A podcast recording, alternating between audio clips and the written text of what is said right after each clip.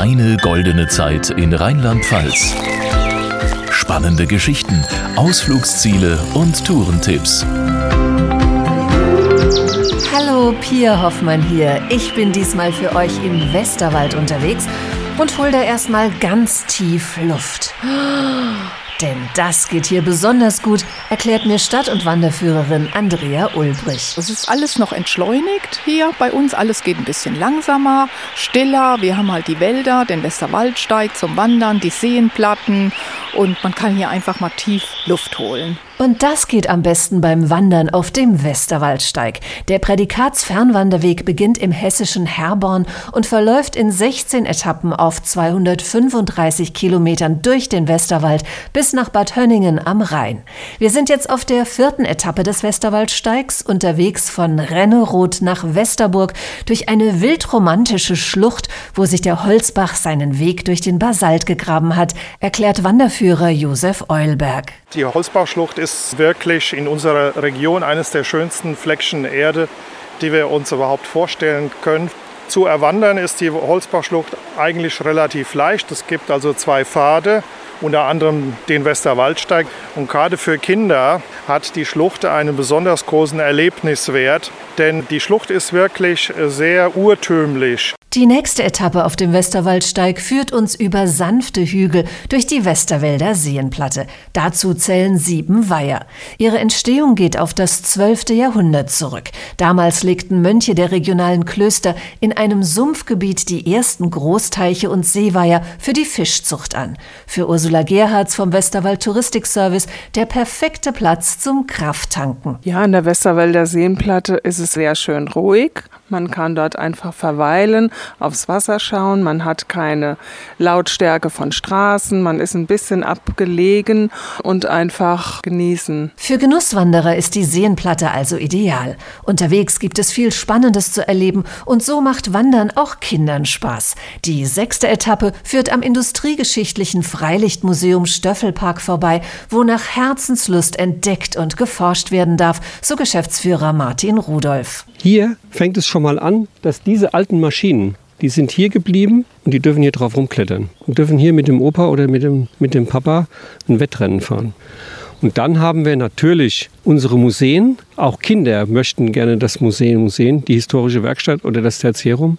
In dem Tertiärum, da gibt es einen speziellen Raum für Kinder, mit einem Wimmelbild, wo die Tiere abgebildet sind, die dann gezählt werden können. Weiter geht es durch das Nistertal. Unterwegs laden spannende, beschilderte Wanderwege zu kleinen Abstechern ein. Einer davon ist ganz speziell, verrät Ursula Gerhards. Es geht da um den Weltendepfad, der befindet sich am Wessler Waldsteig. Also dann läuft man diesen Weltendepfad tatsächlich. Und früher sind die Kinder aus einer Ortschaft in die andere Ortschaft zur Schule gegangen und mussten dorthin. Und der heißt Weltendepfad, weil es gibt keinen Weg zurück. Man muss also auf dem gleichen Weg wieder zurück. Und dann hat man das früher genannt, äh, wir gehen da ans Ende der Welt, weil es nicht weiterging. Beim Wandern könnt ihr die gesamte Region mit ihren Eigenheiten kennenlernen. Und im Landschaftsmuseum Westerwald in Harrenburg, das unser nächstes Ziel ist, erfahrt ihr mehr über die Region, die Menschen und ihre Geschichte. Und das ganz anschaulich, versichert Museumsleiter Dr. Moritz Jungblut. Das Erleben ergibt sich in einem durch unsere Gebäude, die wir haben, die eine ganz besondere Atmosphäre hier schaffen. Und wir versuchen eben entsprechend durch die Ausstellungen, durch offene Darstellungsweisen und Installationen die Leute so ein bisschen an die Geschichte heranzuführen und sie dafür zu sensibilisieren. Und auch für das Weller Platt, denn das ist einzigartig und typisch für die herzlichen Menschen im Westerwald. Der besondere Reiz, das ist die Verwurzelung der Menschen, das ist die, die Sprache hier. Bei mir ist es eben die Sprache aus meinem Heimatort, das ist ganz, ganz bezeichnend. Ich bin hier groß geworden, identifiziere mich hiermit, mache das sehr gerne, um ganz vielen Leuten unsere Region auch näher bringen zu können. Und für mich interessant sind immer so eigene Erlebnisse oder Anekdoten aus der Familie. Das ist aus dem Leben kommend. Sprache und Menschen prägen die Region, aber auch die vielen Klöster. Im Zisterzienserkloster Marienstadt, das auf unserem nächsten Streckenabschnitt liegt, lädt Pater Dominikus dazu ein, mal so richtig runterzukommen. Sehr viele Gäste kommen hier hin, die Einkehr suchen, die einfach sich eine Auszeit gönnen und im Erleben der Natur und sich selber und auch im Mitvollzug der Gebetszeiten, dass jedem offen gehalten ist, ein Stück weit wieder zu sich selber zu kommen. Wenn der Geist gestärkt ist, geht es weiter auf unserer Tour.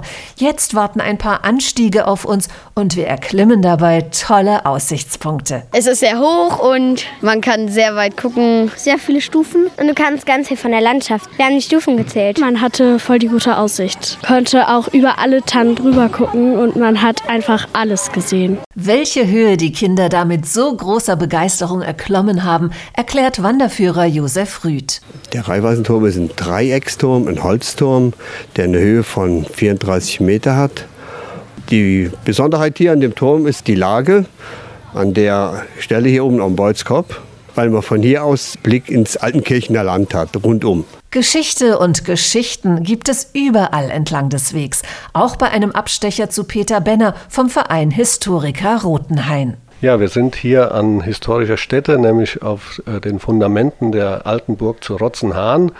Und zwar mittlerweile in einem modellhaft wieder aufgebauten Turm bzw. einer Turmhügelburg und befinden uns jetzt in der Ritterstube.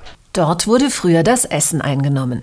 Die gute Westerwälder Luft macht aber nicht nur Ritter und Wanderer hungrig, auch für Radfahrer ist der Westerwald mit seinen gut beschilderten Fahrradwegen ein Eldorado. Für E-Biker gibt es eine spezielle Karte, die nicht nur den Energiehunger des Akkus im Blick hat, weiß Rad- und Wanderführerin Andrea Ulbrich. Es gibt Karten hier auch, wo dann eingezeichnet ist, wo man sogar sein Fahrrad wieder aufladen kann und auch was zu essen findet. Die Gaststätten haben haben sich auf die aktiven Gäste eingestellt. Bei Restaurantleiter Mark Lerch in Harrenburg gibt es die passende Stärkung für hungrige Radfahrer und Wanderer.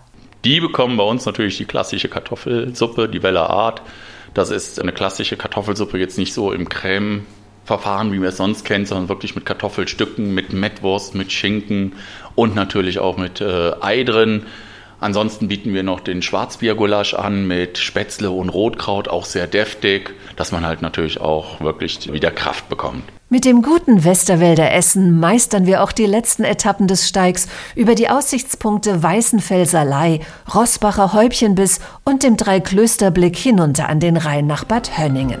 Und wenn ihr jetzt am liebsten gleich in die Wanderstiefel oder aufs Fahrrad steigen würdet, um den Westerwald selbst zu erkunden, dann findet ihr alle Wanderwege und Radstrecken im Tourenplaner unter tourenplaner-rheinland-pfalz.de.